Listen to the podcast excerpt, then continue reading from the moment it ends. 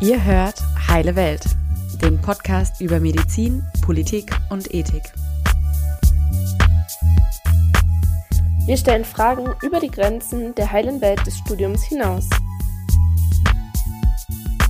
Von Pia und Madeleine.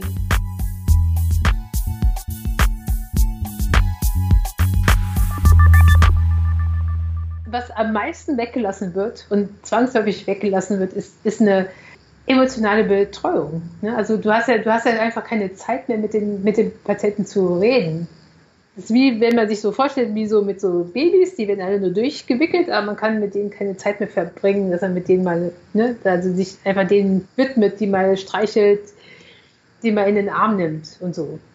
Und wenn du nachts alleine bist, auf einer Station ne, mit 30 Patienten, und da brauchen ja nur zwei Patienten gleichzeitig klingeln. Du musst dich ja schon, dich ja schon entscheiden, wo, wo gehst du jetzt zuerst hin? Ne? Du weißt ja nicht, ist da für jemand aus dem Bett gefallen oder blutet da irgendjemand?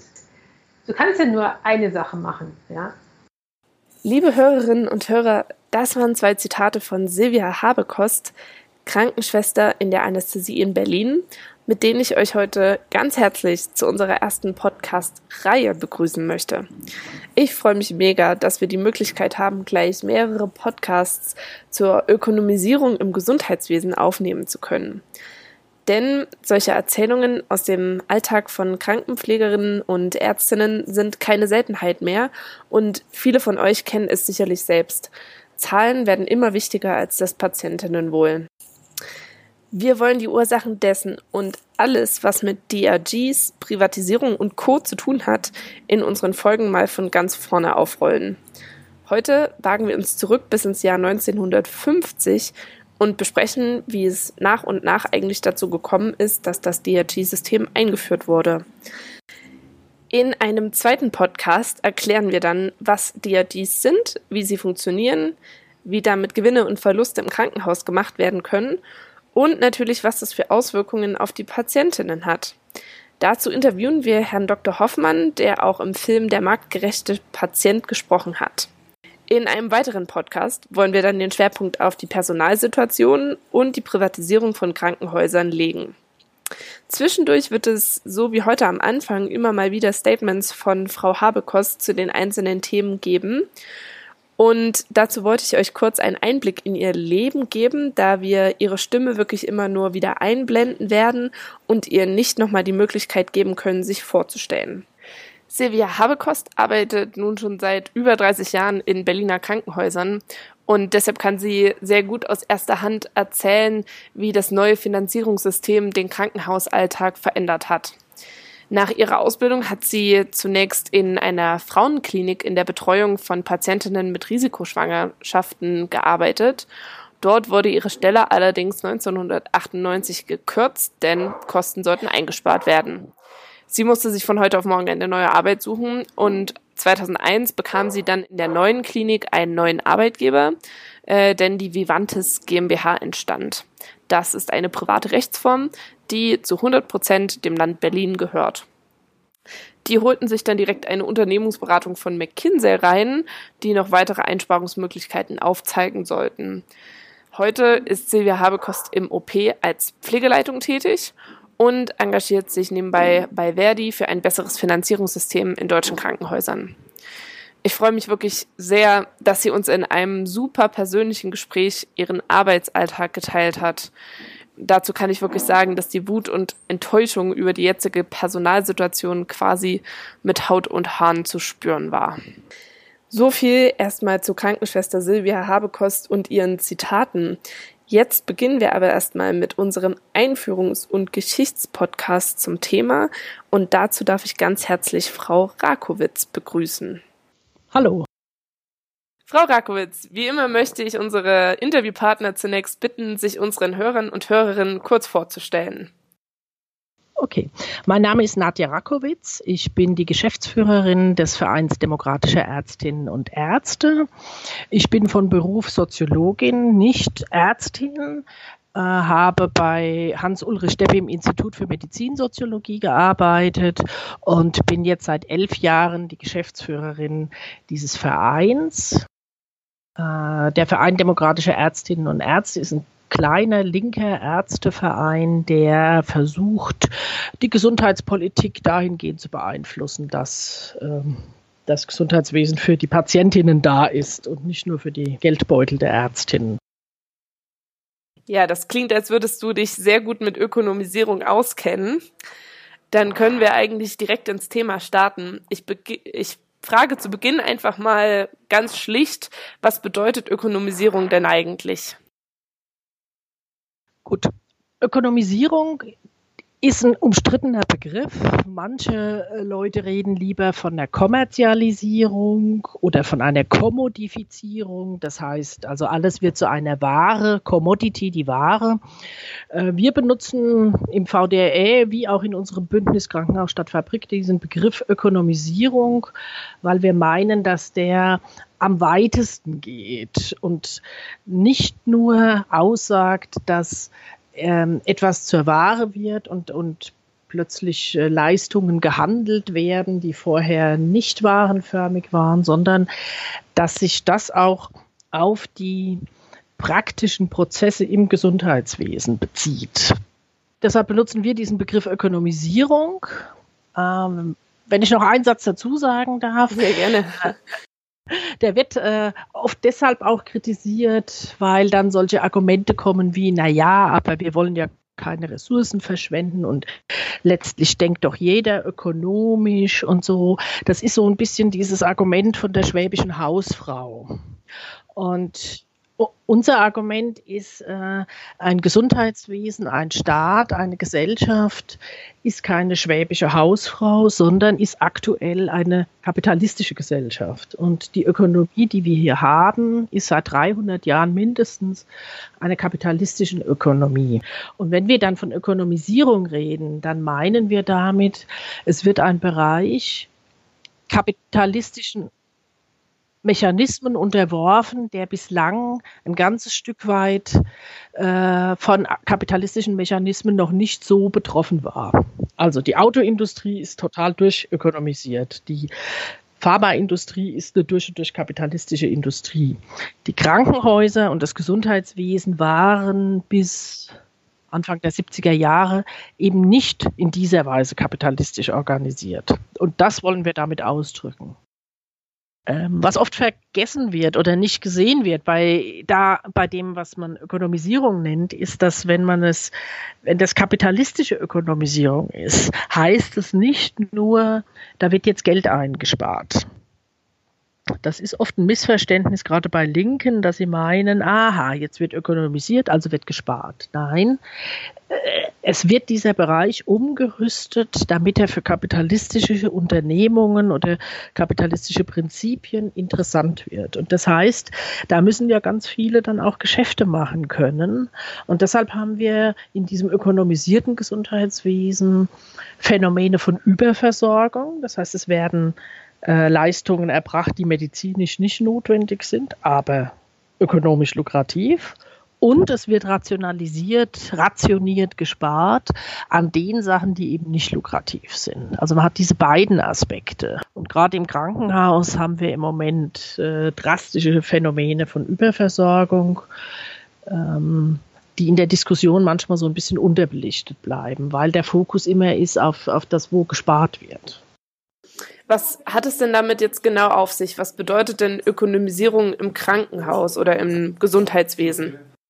Ich rede jetzt erstmal über das Krankenhaus. Äh, die Krankenhäuser waren Anfang der 50er Jahre und davor auch, wir reden jetzt mal nur über die Geschichte der Bundesrepublik, äh, äh, öffentliche Krankenhäuser, also von staatlichen Instanzen geführte Krankenhäuser, entweder von der Kommune oder vom Land. Oder sie waren Krankenhäuser von Einrichtungen wie Kirchen oder dem Roten Kreuz oder der Diakonie oder sowas. Mhm. Das heißt, es waren keine kapitalistischen Unternehmen, die gezwungen sind, einen Profit zu machen, sondern äh, es waren staatliche Institutionen, die über staatliche Regularien äh, finanziert worden sind, beziehungsweise von der Krankenkasse finanziert worden sind. Das war jetzt 1950? 45 mindestens bis in die 70er, eigentlich bis in die 80er Jahre. Okay, ähm, das bedeutet, bis zu dieser Zeit wurde das Krankenhaus, denn jetzt sind wir ja schon mitten in der Geschichte, ähm, vom Staat finanziert oder von Krankenkassen. Also wenn man die genaue die Finanzierung anschaut, dann war es so, dass bis in die bis 1972 die Krankenhäuser von den Krankenkassen, also von den gesetzlichen Krankenkassen finanziert wurden. Man nannte das monistische Finanzierung. Monistik bedeutet eben, es ist nur ein Finanzierungsstrang. Äh, indirekt gab es da auch schon äh, staatliche Gelder, aber man redet bis zu dieser Zeit von der monistischen Finanzierung. Mhm. Erst in den 70er Jahren gab es dann ein Gesetz, das, ähm, wo beschlossen worden ist, äh, man müsse jetzt die äh, Krankenkassen, die Krankenhäuser äh, anders finanzieren. Wir brauchen zwei Stränge der Finanzierung, nämlich eine duale Finanzierung, also zum Teil vom Staat und zum Teil von den Krankenkassen. Der Hintergrund war, die Krankenhäuser waren sehr veraltet in dieser Zeit. Ja, ich kann mich selber erinnern, dass ich als Kind in einem Krankenhaus in Aschaffenburg war. Das war ein, ein, ein Bau vielleicht aus dem Ersten Weltkrieg oder vor dem Ersten Weltkrieg. Ja, da gab es also zwölf Bettenzimmern und, und ähm, ein Bad auf einem riesigen Flur und so weiter. Und ähm, so sahen ganz viele Krankenhäuser bis in die 70er Jahre aus. Und im Zuge des, der wirtschaftlichen Entwicklung der Bundesrepublik konnte man es sich äh, leisten, in den 70ern, späten 60ern, frühen 70ern, den Sozialstaat auszubauen. Dann gab es ein großes Programm, dass man Krankenhäuser bauen muss. Neue Krankenhäuser. Das hat aber Geld gekostet. Deshalb gab es damals auch einen großen Sprung in den Ausgaben für Krankenhäuser. Liegt einfach daran, dass man einen Modernisierungsschub hatte den die Bevölkerung gerne bezahlt hat, weil es niemand Spaß gemacht hat, in zwölf Bettzimmern zu liegen. Ja. So. Und da hat man dann überlegt, das kann man nicht mehr alleine über Krankenkassenbeiträge finanzieren. Deshalb gab es dann dieses Gesetz zur, zur Krankenhausfinanzierung und eine Grundgesetzänderung und so weiter. Das braucht man, glaube ich, nicht im Detail zu machen, wo äh, beschlossen wurde, dass es die duale Finanzierung geben sollte. Das war dann anfangs erst der Bund, der dann nur was dazu bezahlt hat und es ist dann später nochmal geändert worden, dass die Länder äh, da auch was finanzieren. Aber ich glaube, das ist auch nebensächlich. Wichtig ist, es gibt für die Investitionskosten gibt es die staatliche Finanzierung, welche Ebene auch immer, und für die Sachkosten und die Personalkosten die Finanzierung über die Krankenkassen. Das war seitdem die Regelung. Ähm, wenn ich das richtig im Kopf habe, ähm, wurde in dieser Zeit wurden ja Tagespflegesätze benutzt, ähm, um abzurechnen. Welche Anreize gab dieses System demzufolge? Ähm, vielleicht bevor wir über die Anreize reden, würde ich das kurz erklären. Man nennt das, dieses System erstmal ein Selbstkostendeckungsprinzip. Das ist das Entscheidende. Und das ist, ähm, also die Technik, über die das abgewickelt wurde, waren diese tagesgleichen Pflegesätze. Das heißt, ähm, es hat so funktioniert, man hat äh, quasi am Ende des Jahres überlegt, wie viele Patienten werden wir mutmaßlich für dieses Krankenhaus nächstes Jahr haben, was werden, wie wird die Kostenentwicklung sein. Äh, dann kommt man auf eine Summe X und die hat man dann einfach geteilt durch die Anzahl der Tage des Jahres und dann hatte man einen tagesgleichen Pflegesatz. Das heißt, für jeden Patienten, egal was der hatte, und für jede Patientin äh, gab es für dieses Krankenhaus eines gleiche Summe Geld. Das war aber nur die Abschlagszahlung damit die sich über das Jahr finanzieren konnten. Und am Ende des Jahres ist dann geguckt worden, hat das Geld ausgereicht für das, was das Krankenhaus gemacht hat? War es zu viel oder war es zu wenig? Wenn es zu viel war, hätten die Krankenhäuser das entweder zurückgeben können oder sie haben dann am Ende des Jahres noch irgendwie ein teures Gerät gekauft, das dann manchmal im Keller gestanden hat und niemand gebraucht hat oder sowas. Und wenn es zu wenig Geld war, musste nachverhandelt werden. Die Krankenkassen mussten das bezahlen und wenn es ganz schlimm kam, mussten dann die Krankenkassensätze erhöht werden. Das heißt aber, die Gesellschaft hat sich entschieden, wir gucken erst nach der Versorgung unserer Kranken mhm. und beschließen das, was wir dafür brauchen an Geld, das bringen wir auf und bezahlen wir. Selbstkostendeckung. Ja? Mhm. Und dann gucken wir, wo das Geld herkommt. Das heißt, komme was wolle, ja. irgendwie wurde es bezahlt. Genau. Jetzt gibt es äh, große Kritik an diesem äh, Prinzip, weil das ja zu Verschwendung äh, verführen könnte, wenn alles bezahlt wird, was man machen kann. Ja. Das unterschlägt aber, finde ich, so ein bisschen, äh, dass wir es ja hier mit einem Krankenhaus zu tun haben. Und, und ähm, und nicht mit einem, mit einem äh, Festzelt, wo Bier irgendwie frei ausgeschenkt wird. Die Ökonomie denkt das so. Ja, deshalb nehme ich dieses Beispiel. Die Ökonomie sagt, da, dann hat man Freibiermentalität. Das ist natürlich im Krankenhaus nicht so. Erstens wollen Patienten nicht unnötige Untersuchungen oder, oder, oder Therapien, aber auch ein Arzt hat eigentlich kein Interesse daran, mehr zu machen als nötig, wenn er nicht selber irgendwie einen Anreiz hat oder das Krankenhaus einen Anreiz hat. Die Krankenhäuser hatten aber keinen Anreiz Anreiz, mehr zu machen, äh, weil sie auch nicht ökonomisch in Konkurrenz zueinander standen und so weiter, sondern einfach, sie waren Krankenhäuser, da ist was gemacht worden, es ist bezahlt worden. So. Genau. Und das Krankenhaus an sich hat dadurch ja keine Gewinne gemacht. Nein, das durfte es auch gar nicht. Es war gesetzlich verboten, bis 1984 im deutschen Krankenhaus Gewinne zu machen. Also die mussten das einfach am Ende abführen wieder. Genau. Das ist zurückgegeben worden. Ähm, das hat trotzdem teilweise Verwerfungen gehabt. Das war jetzt nicht immer alles schön. Wenn man sich Texte aus den 70er Jahren äh, durchliest, dann werden deutsche Krankenhäuser schon auch kritisiert. Ja. Aber nicht, weil sie so durchökonomisiert waren, sondern die Kritik läuft an der Hierarchie, die irgendwie brutaler war als im Militär. Ja äh, zwischen den Berufsgruppen, aber auch innerhalb der Berufsgruppen zwischen Chefarzt, Oberarzt, Assistenzärzte, ähm, Studierende, Le Le Lernende, ja, ähm, äh, eine brutale Hierarchie. Und äh, es gab schon sowas, also es gab Privatliquidation, also wenn man privat versicherte Patienten hat, dann hat äh, der Chefarzt gerne privat abgerechnet und sowas. Also das hat schon auch zu ein bisschen ökonomischen Verwerfungen geführt. Aber insgesamt war das nicht ein Diktat der Ökonomie, was da war. Ein Argument, was immer kommt, sind die für langen Verweildauern. Wie lange waren die denn? Kann man sich das vorstellen? Also wir haben hier eine Tabelle in, unserem, in unserer Broschüre von dem Krankenhaus Stadtfabrik. Da heißt es, 1956 war die durchschnittliche Verweildauer einer Krankenhausbehandlung lag bei fast 30 Tagen. Heute sind wir bei ungefähr sieben Tagen. Ja. ja? Äh, sie war aber auch Anfang der 90er Jahre noch bei na, ungefähr ein bisschen mehr als zwölf Tagen, 14 Tage so das war im internationalen Durchschnitt, also auch im europäischen Durchschnitt, sehr hoch. Ja. Ähm, und das ist ja auch nicht schön für die Patientinnen und Patienten. Ja? Ähm, es war damals immer möglich, dass man auf eigene Verantwortung gehen konnte. Das sage ich deshalb, weil Kritiker dieses, dieser früheren Zustände sagen, das war Freiheitsberaubung. Das war es definitiv nicht, sondern ich, ich konnte jederzeit unterschreiben, ich gehe auf eigene Verantwortung nach Hause. Punkt. So. Aber es gab wohl schon auch Anreize, Leute, ähm, Patienten noch wenigstens bis Montag dazulassen, mit dem Argument, dann guckt der Chefarzt nochmal drauf und so. Das hat eher was damit zu tun, dass ähm, es so eine gewisse, vielleicht so eine kommunale Konkurrenz unter den Krankenhäusern gab und äh, man die Betten gefüllt haben wollte. Es war aber kein systematischer Anreiz. Und wenn man sich die Zahlen anschaut, dann gehen die eben von den Anfang der 50er bis heute systematisch nach unten.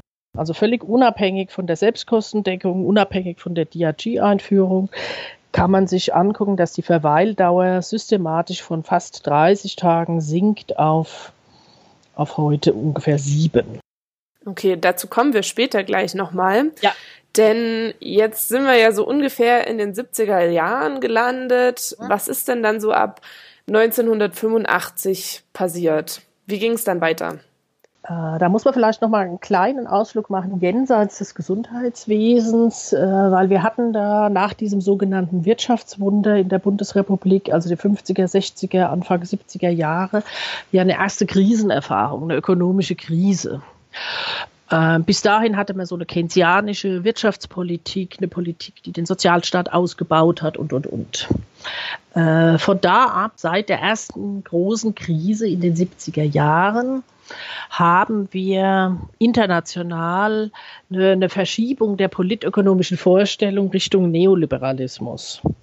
Das fing an mit ähm, äh, Margaret Thatcher 1979, äh, ging weiter mit Ronald Reagan und ähm, äh, dann kam Helmut Kohl und noch verschärfter dann äh, die Sozialdemokratie in Deutschland unter Schröder, in England dann unter Tony Blair, die einen ganz anderen Ansatz hatten, wie das Verhältnis von Wirtschaft und Gesellschaft ist. Nämlich so, dass die Wirtschaft, es geht der Wirtschaft dann gut, wenn wir möglichst gute Bedingungen für die Unternehmen oder auch die Unternehmer, Unternehmerinnen herstellen, äh, dann geht es der Wirtschaft gut und wenn es der Wirtschaft gut geht, geht es langfristig dann auch den Beschäftigten gut und das ist insgesamt gut für die Gesellschaft. Das hatte, das hatte zur Folge, dass man Politik gemacht hat, die erstens ähm, Steuern, also ähm, die staatlichen Ausgaben gesenkt hat. Man hat versucht, die Ausgaben auf die privaten Haushalte zu verlagern und man hat versucht, die Unternehmen zu entlasten finanziell. Dadurch geraten Sozialstaaten und alles Mögliche unter Druck. Und ähm, das hat dann zu dieser ganzen Diskussion geführt, Kostenexplosion, der Sozialstaat ist zu teuer und wenn man sich die Ausgaben anguckt, ja, für, für, für Krankenhäuser, dann, dann sind die drastisch gestiegen zwischen den 60ern und den 70er Jahren und dann gab es Leute, die gesagt haben, wenn wir das so weitermachen, dann sind im Jahr 2000 die, die äh, Beitragssätze der Krankenkassen bei 78 Prozent und sowas, ja. Okay. Äh, Rainer Geißler hat so eine Rechnung mal aufstellen lassen, ja. Okay. War das tatsächlich so? Gab es so eine große Kostenexplosion im Gesundheitswesen? Faktisch gab es die nicht, weil die Kostenexplosion muss sich ja immer auf irgendwas beziehen. Also erstens mal, man redet seit 30 Jahren von der Kostenexplosion, seit fast 40 Jahren. Äh, eine Explosion dauert in der Regel ja eher kürzer äh, als 40 Jahre. Ja. Äh, es gab einen Anstieg, in der Tat, aber den habe ich vorhin ja versucht zu erklären durch diesen Ausbau der Krankenhäuser. Also seitdem wird mehr ausgegeben vom Bruttoinlandsprodukt fürs Gesundheitswesen. Das ist so. Aber das ist seit den 70er Jahren, also die mit diesem einen Sprung, sage ich jetzt mal, ähm, ist das so geblieben. Das heißt, wir haben seit Ende der 70er Jahre ungefähr äh, 11 Prozent des Bruttoinlandsprodukts werden für Gesundheitswesen ausgegeben. Ja, das ist seit den 70er Jahren hat sich das nicht geändert, denn das Bruttoinlandsprodukt steigt ja auch in Deutschland. Ah ja, das genau. Ist, ist seitdem nur ein einziges Mal gefallen und das war in der großen Krise jetzt da, äh, 2009, da ist das deutsche Inlands, Bruttoinlandsprodukt mal gefallen. Ansonsten ist es permanent gestiegen und die Ausgaben für Gesundheitswesen steigen eben mit dem Anstieg des Bruttoinlandsprodukts parallel. Und es liegt daran, dass wir jetzt teurere Behandlungen durchführen oder dass wir mehr Patienten und Patientinnen haben? Mm, alles Mögliche. Also wir haben ja, ne, wir haben mehr, wir haben mehr Patientinnen, aber das können wir dann, also wenn wir über die DRGs reden, kann man ja nochmal drüber reden, wie das nochmal drastisch ansteigt. Die Menschen werden älter, äh, das kann zum Teil auch äh, zu mehr Ausgaben führen, aber statistisch lange nicht so, wie das immer behauptet wird. Wir haben bessere Leistungen, wir haben äh, eine bessere Vergütung für die Menschen, die da arbeiten und so weiter. So. Wir haben höhere Energiekosten und solche Geschichten. Ja? Also faktisch gab es schon einen Kostenanstieg, aber vielleicht keine ja. Explosion. Genau, es gab einen Kostenanstieg parallel zum Bruttoinlandsprodukt. Aber die Bevölkerung hat es für sehr plausibel gehalten, oft, weil sich die Kosten verlagert haben auf die Bevölkerung und weg von den Unternehmen. Also während die, die Gewinne der Unternehmen weiter gestiegen sind, sind die Löhne nicht in diesem Maße gestiegen. Ja? Äh, das heißt, die Lohnsumme war insgesamt äh, stieg nicht so wie das Bruttoinlandsprodukt. Aber die Beitragssätze beziehen sich ja auf die Lohnsumme. Und das hat bedeutet, dass ähm, die Beitragssätze gestiegen sind. Also für die Bevölkerung kann man mal teilweise schon davon reden, dass sie plötzlich mehr Kosten haben, weil ihre Beitragssätze stiegen. Das lag aber nicht an den höheren Ausgaben, sondern das lag daran, dass die Einnahmen nicht in dieser Weise äh, der Krankenkassen, die Einnahmen der Krankenkassen nicht in dieser Weise gestiegen sind. Und es lag daran, dass es begann, äh, wieder Arbeitslosigkeit zu geben. Wir hatten bis in die 70er Jahre Vollbeschäftigung. Das ist natürlich immer gut für die Krankenkassen und die Sozialkassen. Und mit dieser Krise, von der ich vorhin gesprochen habe, äh, fing Arbeitslosigkeit an, wieder ein Problem zu werden. Und das schlägt sich dann natürlich auch nieder in den Beitragssätzen für die Krankenkassen und die anderen Sozialsysteme. Okay, also um es nochmal zusammenzufassen, die Bevölkerung hatte auf einmal höhere Beitragssätze. Ja. Ähm, es gab eine einen Kostenanstieg und ein Einnahmeproblem für die Krankenkassen, ja. weil es zum Beispiel mehr Arbeitslosigkeit gab. Richtig? Ja. Und weil, ja, und weil die Löhne nicht in der Weise gestiegen sind wie das, wie das Bruttoinlandsprodukt und die Ausgaben. Okay. Wie mhm. hat man das jetzt versucht zu ändern oder wie ist man dieses Problem angegangen? Hm, gesundheitspolitisch oder bezogen aufs Krankenhaus? Bezogen auf das Krankenhaus. welche Änderungen gab es nach 1985? Mhm. Also erstmal gab es diese wichtige Änderung 1984, dass jetzt plötzlich Gewinne möglich sind im, im Gesundheitswesen. Ja, vorher war dieses Feld eigentlich, also nicht im Gesundheitswesen, im Krankenhaus. Dieses Feld war uninteressant für, für ähm, Asklepios oder die Rhön-Klinik oder so ab diesem Zeitpunkt waren Gewinne möglich. Und das ist sozusagen ein Schritt in den Einstieg äh, einer Privatisierung, weil jetzt äh, war es überhaupt möglich, dass man da lukrative Geschäfte machen konnte. Mm, und dann hat man versucht, äh, über zum Beispiel Budgetdeckelungen ähm, diesen Ausgabenanstieg äh, unter Kontrolle zu halten. Okay, was hat es ähm, damit auf sich? Man dreht die Logik jetzt um. Man sagt nicht mehr, wir, wir machen das, was im Krankenhaus gemacht werden muss und am Ende gucken wir, was hat es gekostet und bezahlen, sondern wir sagen, wir haben für nächstes Jahr ein Budget für die Krankenhäuser insgesamt in Deutschland von so und so vielen Milliarden und mehr dürfen sie nicht ausgeben. Und dann müssen die Krankenhäuser jetzt sich irgendwie kümmern, dass sie das hinkriegen, mit diesem Geld auszukommen. Prospektive Finanzierung nennt man das. Ja, also es dreht die Logik komplett um. Was im Krankenhaus passiert, richtet sich sozusagen danach, was an Geld da ist und nicht mehr umgekehrt. Erstmal wird medizinisch entschieden und dann wird geguckt, wo das Geld herkommt. Eine komplette Umkehr der Logik. Diese Umkehr kam daher, dass man versucht hat, die Kosten zu dämpfen, nehme ich an. Genau. Seitdem gab es eine drastische Kostendämpfungspolitik, die immer weiter äh, voranging und das war ein, ein Moment davon. Und dann gab es die Überlegung, wir müssen diese ganze Krankenhausfinanzierung anders aufbauen, völlig umkrempeln. Mhm. Ja?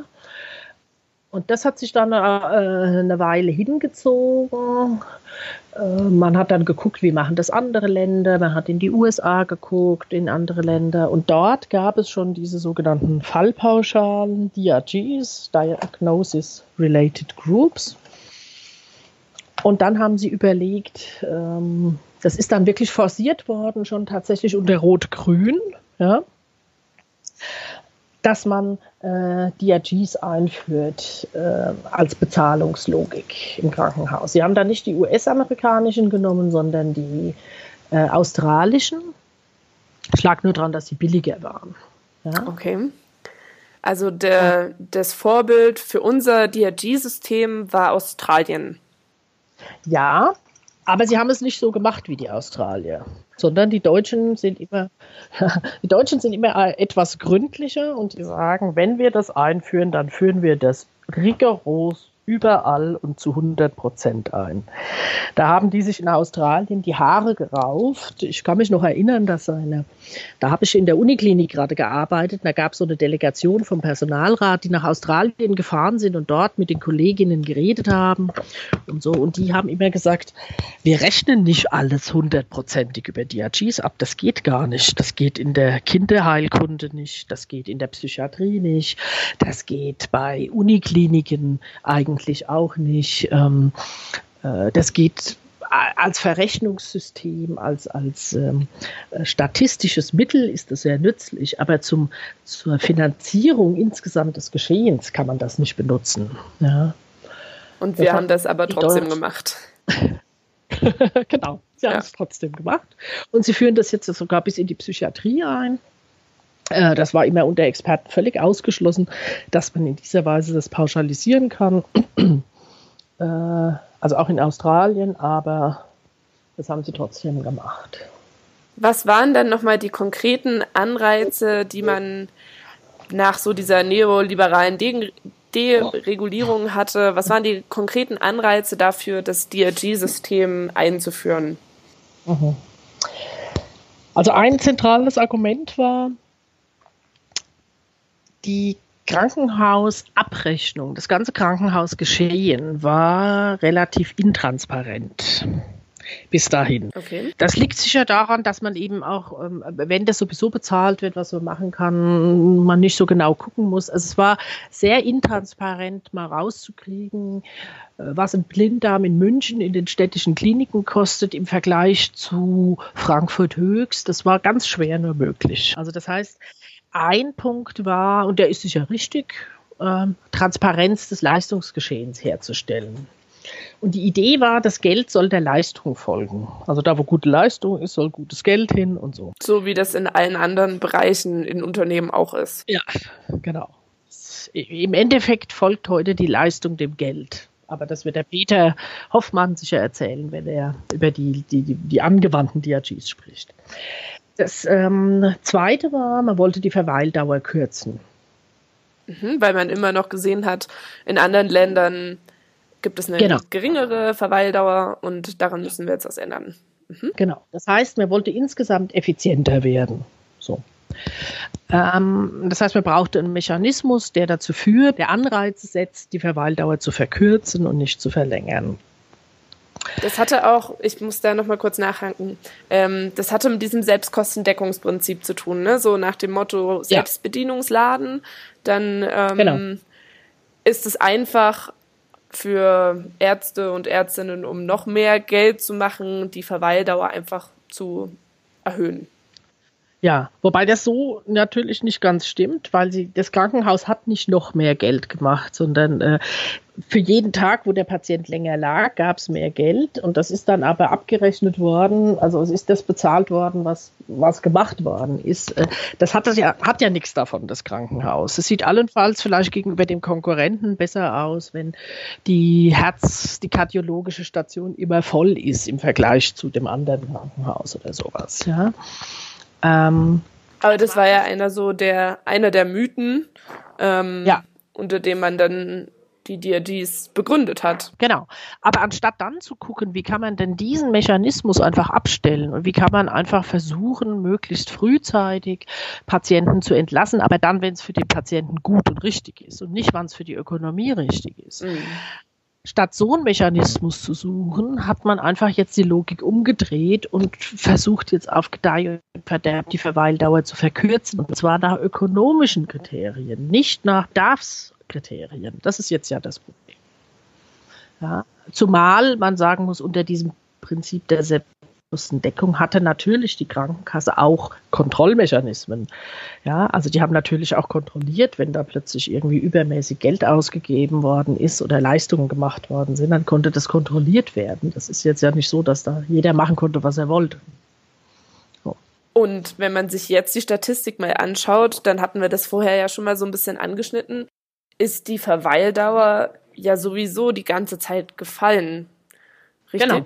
Sie genau. war zwar immer noch hoch genau. im Vergleich international. Ja, Italien oder sowas, ja, aber sie ist sowieso gefallen. Sie ist sowieso ja, gefallen. Und das ist ja. auch unabhängig von der DRG-Einführung gewesen. Genau, genau, genau. Und das ist mit den DRGs jetzt noch mal weitergefallen. Auch gar nicht mal so sehr drastisch weiter, sondern kontinuierlich weitergefallen. So. Ja. Man kann es nur nicht, nur nicht direkt auf das DRG-System zurückführen. Richtig? Nein, kann man, kann man nicht, auch wenn die DRGs einen, einen Mechanismus in sich haben, das kann äh, äh, bei der Logik der DRGs ja nochmal erklärt werden, der Anreize setzt, möglichst früh zu entlassen.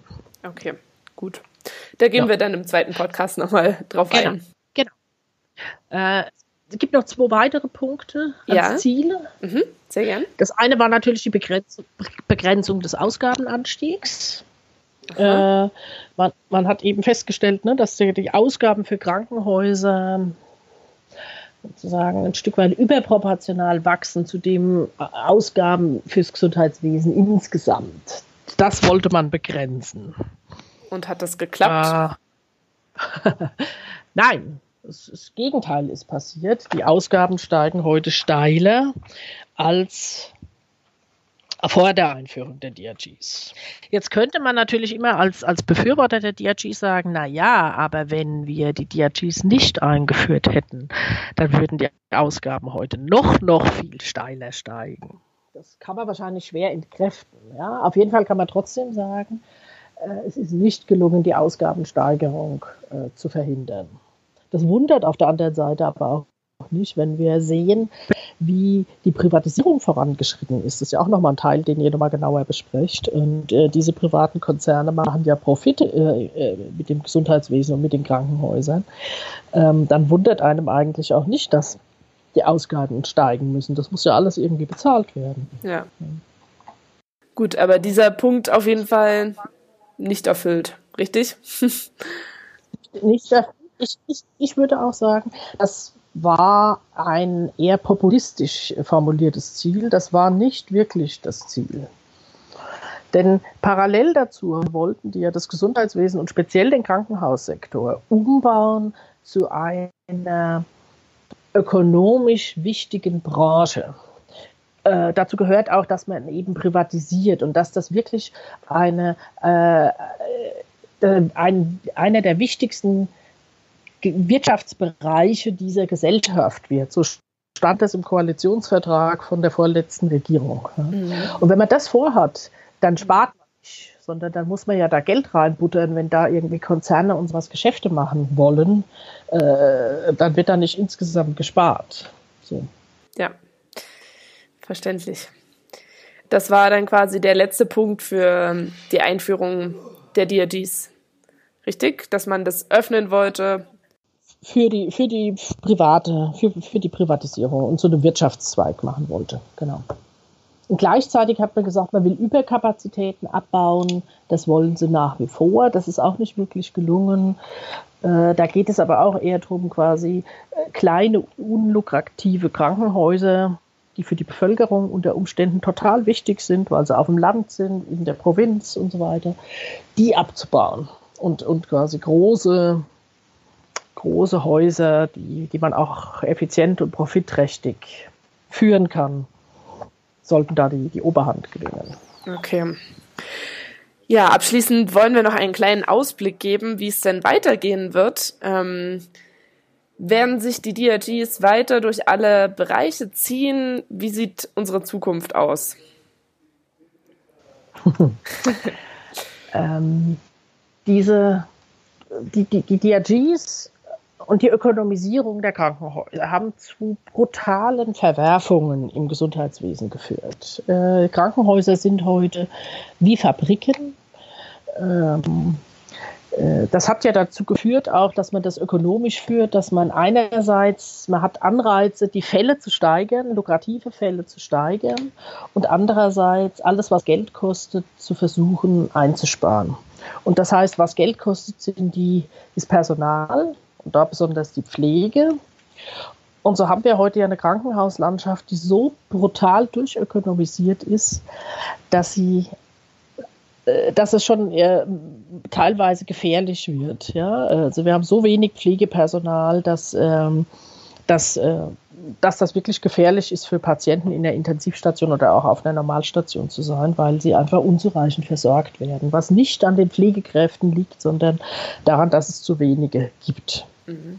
Davon berichtet die Frau Silvia Habekost ja immer sehr eindrücklich in genau. unseren Statements, genau, die wir mit einblenden. Genau, deshalb haben wir auch unser, unser Bündnis Krankenhaus, ja, Krankenhaus statt Fabrik gegründet, weil wir das für eine Katastrophe halten. Zumal das ja nicht kein armes Land ist, sondern ein reiches Land, wo man genügend Menschen äh, hätte, die hier arbeiten könnten und äh, wo man ein gutes Gesundheitswesen machen könnte. Ja, richtig. Das hat, hat inzwischen aber zu so viel Protest geführt und Widerstand unter den Beschäftigten, dass wir seit ein paar Jahren eine Bewegung haben, vor allem in der Pflege, die sagt, so geht es nicht weiter, wir brauchen mehr Personal, wir brauchen eine gesetzliche Regelung für Personal.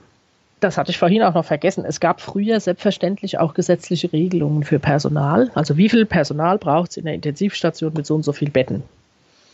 Solche Regelungen sind alle abgeschafft worden, weil man diesen Bereich ja dem Wettbewerb und der Konkurrenz öffnen wollte. Ja? Das heißt, je weniger, desto besser, letzten Endes. Genau. Ja. Man braucht ja Stellschrauben, wo man irgendwie den Wettbewerb überhaupt, wo, womit man Wettbewerb machen kann. Und das war dann letztlich am Personal. Ja. Und äh, diese Bewegung jetzt fordert sozusagen wieder das Zurückdrehen der Uhr, äh, zumindest dahin, dass es gesetzliche Regelungen braucht für mehr Personal. Mhm. Und dass das auch finanziert werden muss natürlich.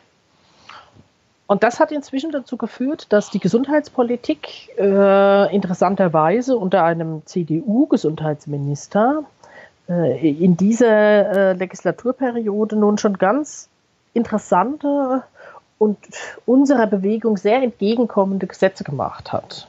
Also die haben anscheinend das Problem erkannt, dass das mit den DRGs äh, so äh, in die Katastrophe führt auch. Und haben jetzt ja ein Gesetz äh, verabschiedet, in dem es heißt, seit diesem Jahr kann ein Krankenhaus so viel Personal, Pflegepersonal einstellen, wie es will. Es wird alles bezahlt. Ab nächstem Jahr werden die, die Kosten für Pflege aus den DRGs herausgerechnet. Und es gibt einen extra Topf, der dann die Pflege bezahlt. Also das heißt, es kann kein Konkurrenzmechanismus mehr um Pflegekräfte geben, sondern dass, wenn ein Krankenhaus jetzt Pflegekräfte einstellt, dann werden die auch bezahlt. Das ist natürlich super, sehr interessant, ja. Ja, und das ist wirklich ein, ein radikaler Kurswechsel, der natürlich auch wieder seine Widersprüche hat und ähm, konterkariert wird durch ein anderes Gesetz, das jetzt ähm, Untergrenzen einzieht für bestimmte Bereiche.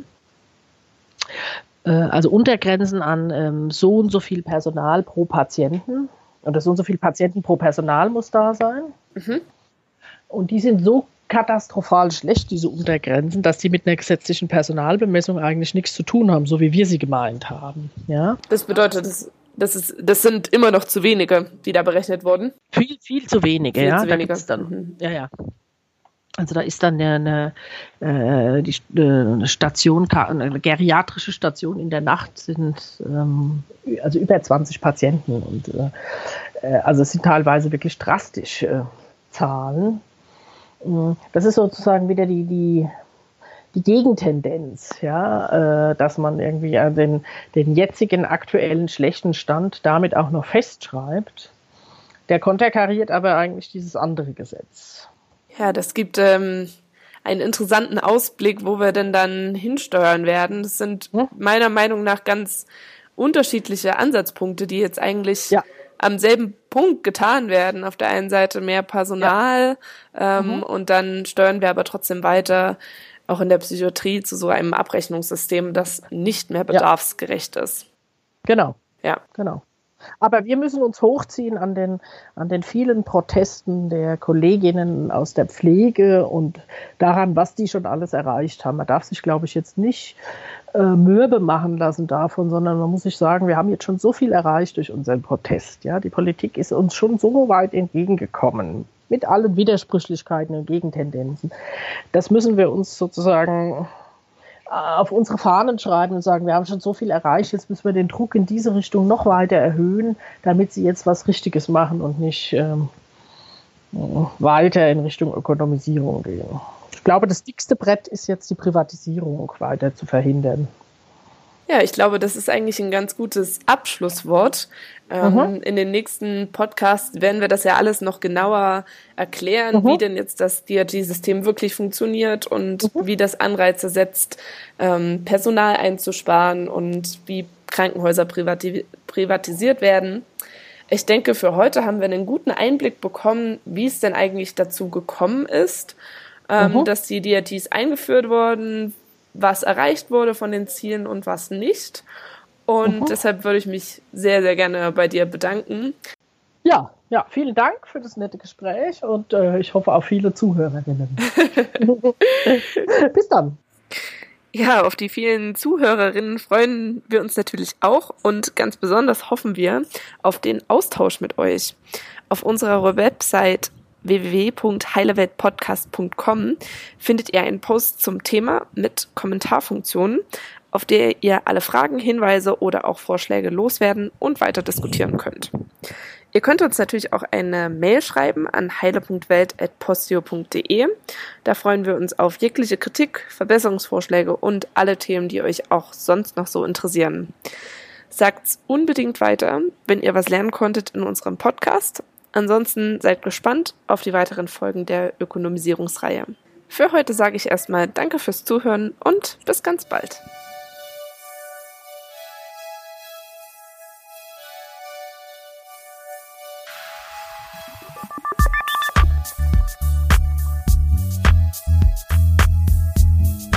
Das war Heile Welt, der Podcast über Medizin, Politik und Ethik von Pia und Madeleine.